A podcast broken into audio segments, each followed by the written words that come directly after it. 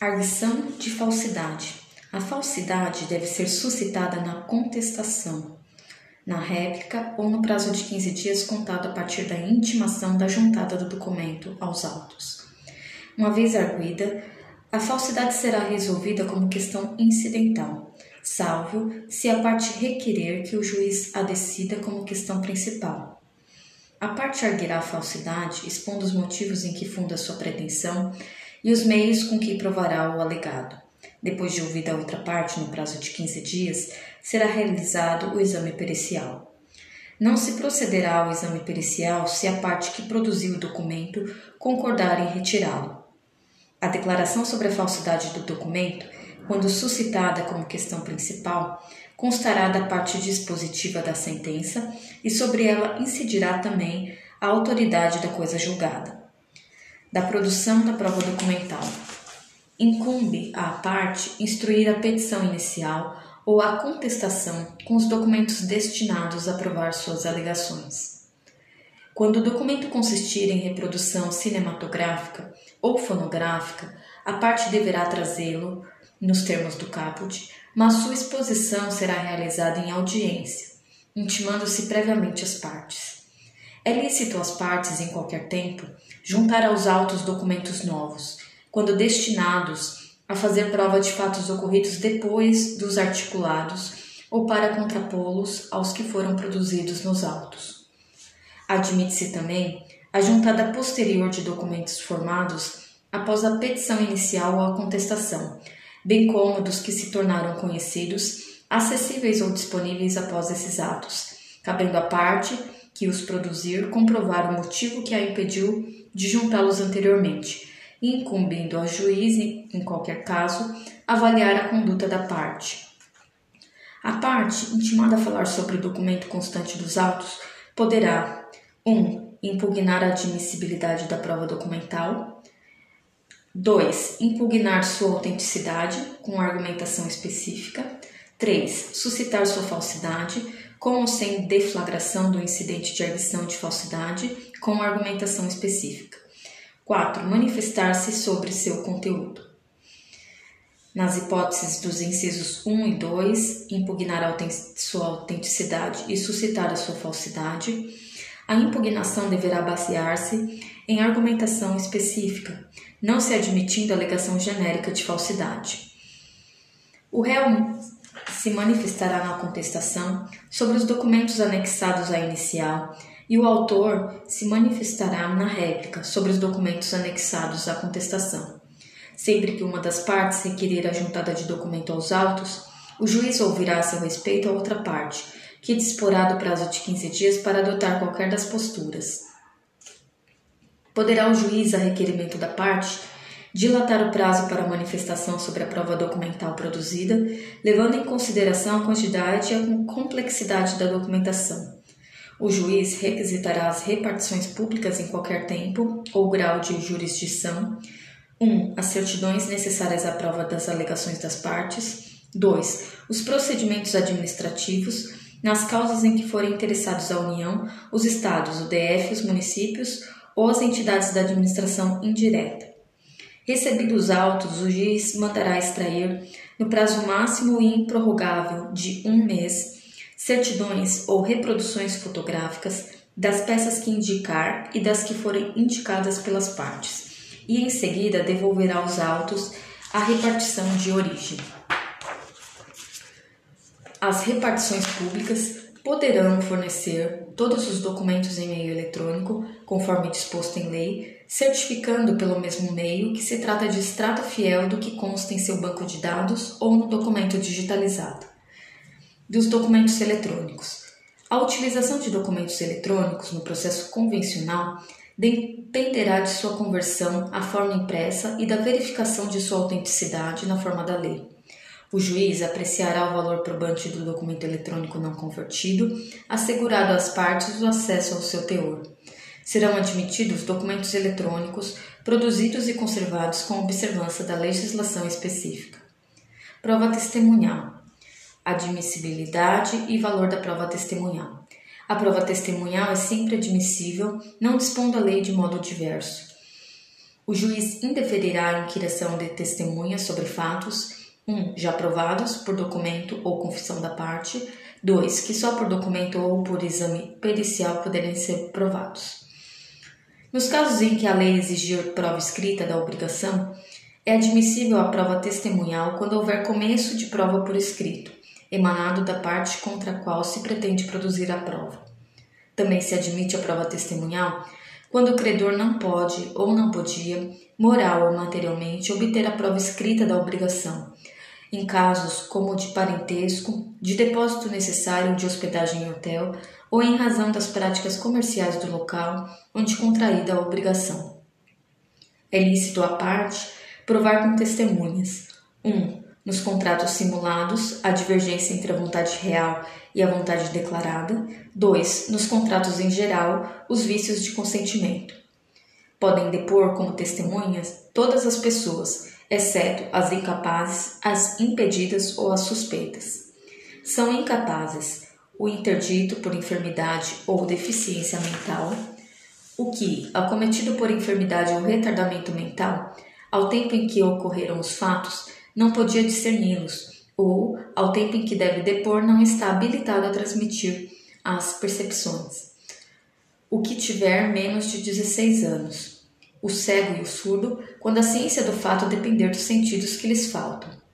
São impedidos o cônjuge e o companheiro, o ascendente e o descendente em qualquer grau, e o colateral até o terceiro grau de alguma das partes, por consanguinidade ou afinidade, salvo se o exigir o interesse público, ou tratando-se de causa relativa ao estado da pessoa, não se puder obter de outro modo a prova que o juiz repute necessária ao julgamento do mérito.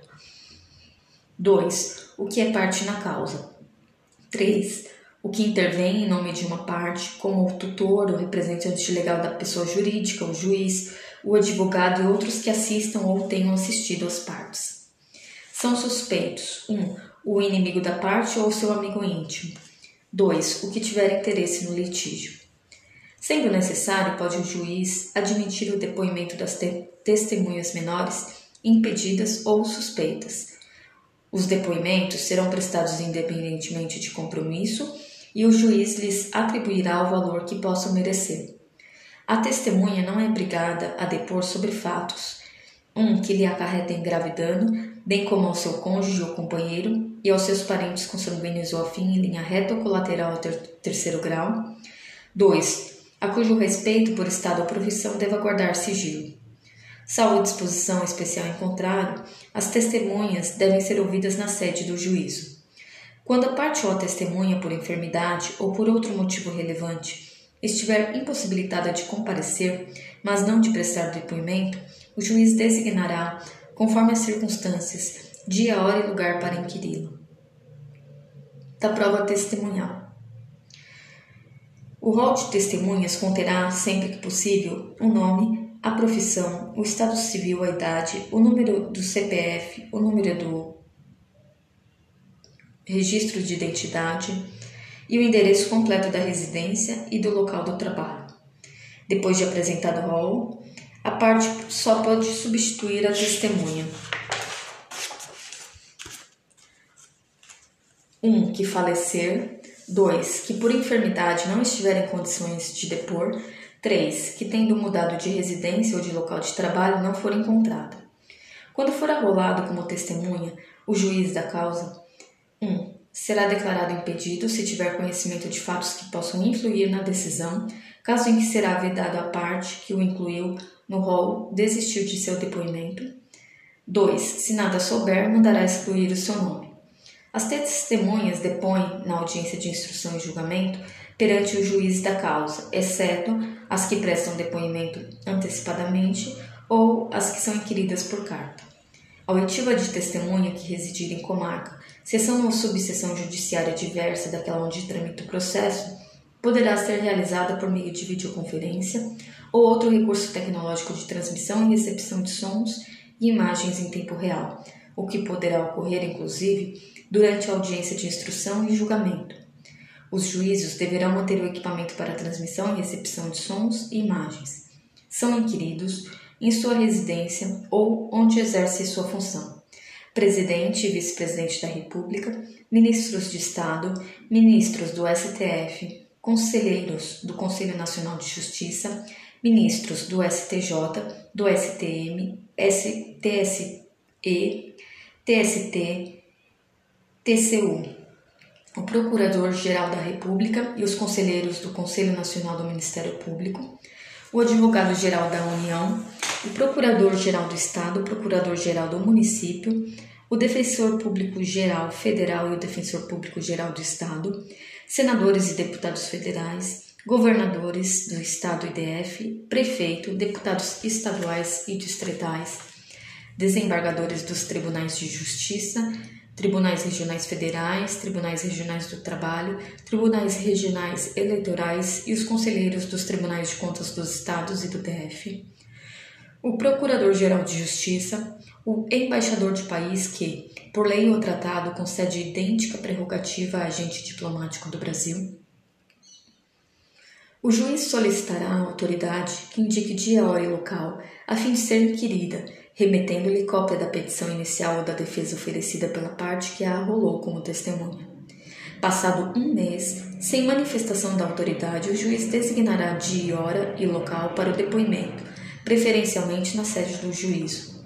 O juiz também designará dia, hora e local para o depoimento quando a autoridade não comparecer injustificadamente a sessão agendada para a colheita de seu testemunho no dia, hora e local por ela mesma indicados.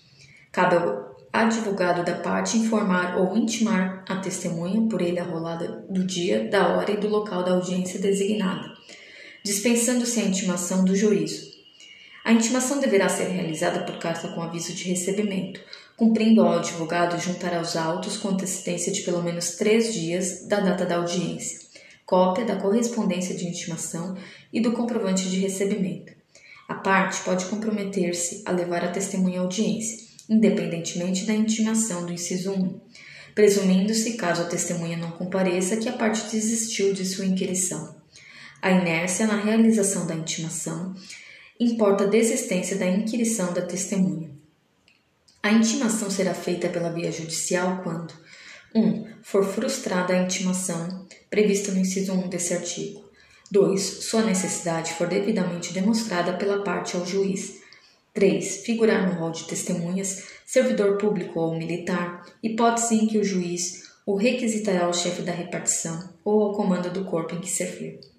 4. A testemunha houver sido arrolada pelo Ministério Público ou pela Defensoria Pública. 5. A testemunha for uma daquelas previstas no 454, ou seja, autoridades. A testemunha que é intimada, na forma do inciso 1 ou do 4, deixar de comparecer sem motivo justificado, será conduzida e responderá pelas despesas do adiamento. O juiz inquirirá as testemunhas separada e sucessivamente, primeiro as do autor e depois a dos réus, e providenciará para que uma não ouça o depoimento das outras. O juiz poderá alterar a ordem estabelecida se as partes concordarem. Antes de depor, a testemunha será qualificada, declarará ou confirmará seus dados e informará se tem relações de parentesco com a parte ou interesse no objeto do processo. É lícito à parte contraditar a testemunha, arguindo-lhe a incapacidade, o impedimento ou a suspeição, bem como, caso a testemunha negue os fatos que lhe são imputados, provar a contradita com documentos ou com testemunhas, até três, apresentadas no ato e inquiridas em separado. Sendo provados ou confessados os fatos, o juiz dispensará a testemunha ou lhe tomará o depoimento como informante. A testemunha pode requerer ao juiz que a escuse de depor, alegando os motivos previstos, decidindo o juiz de plano após ouvidas as partes.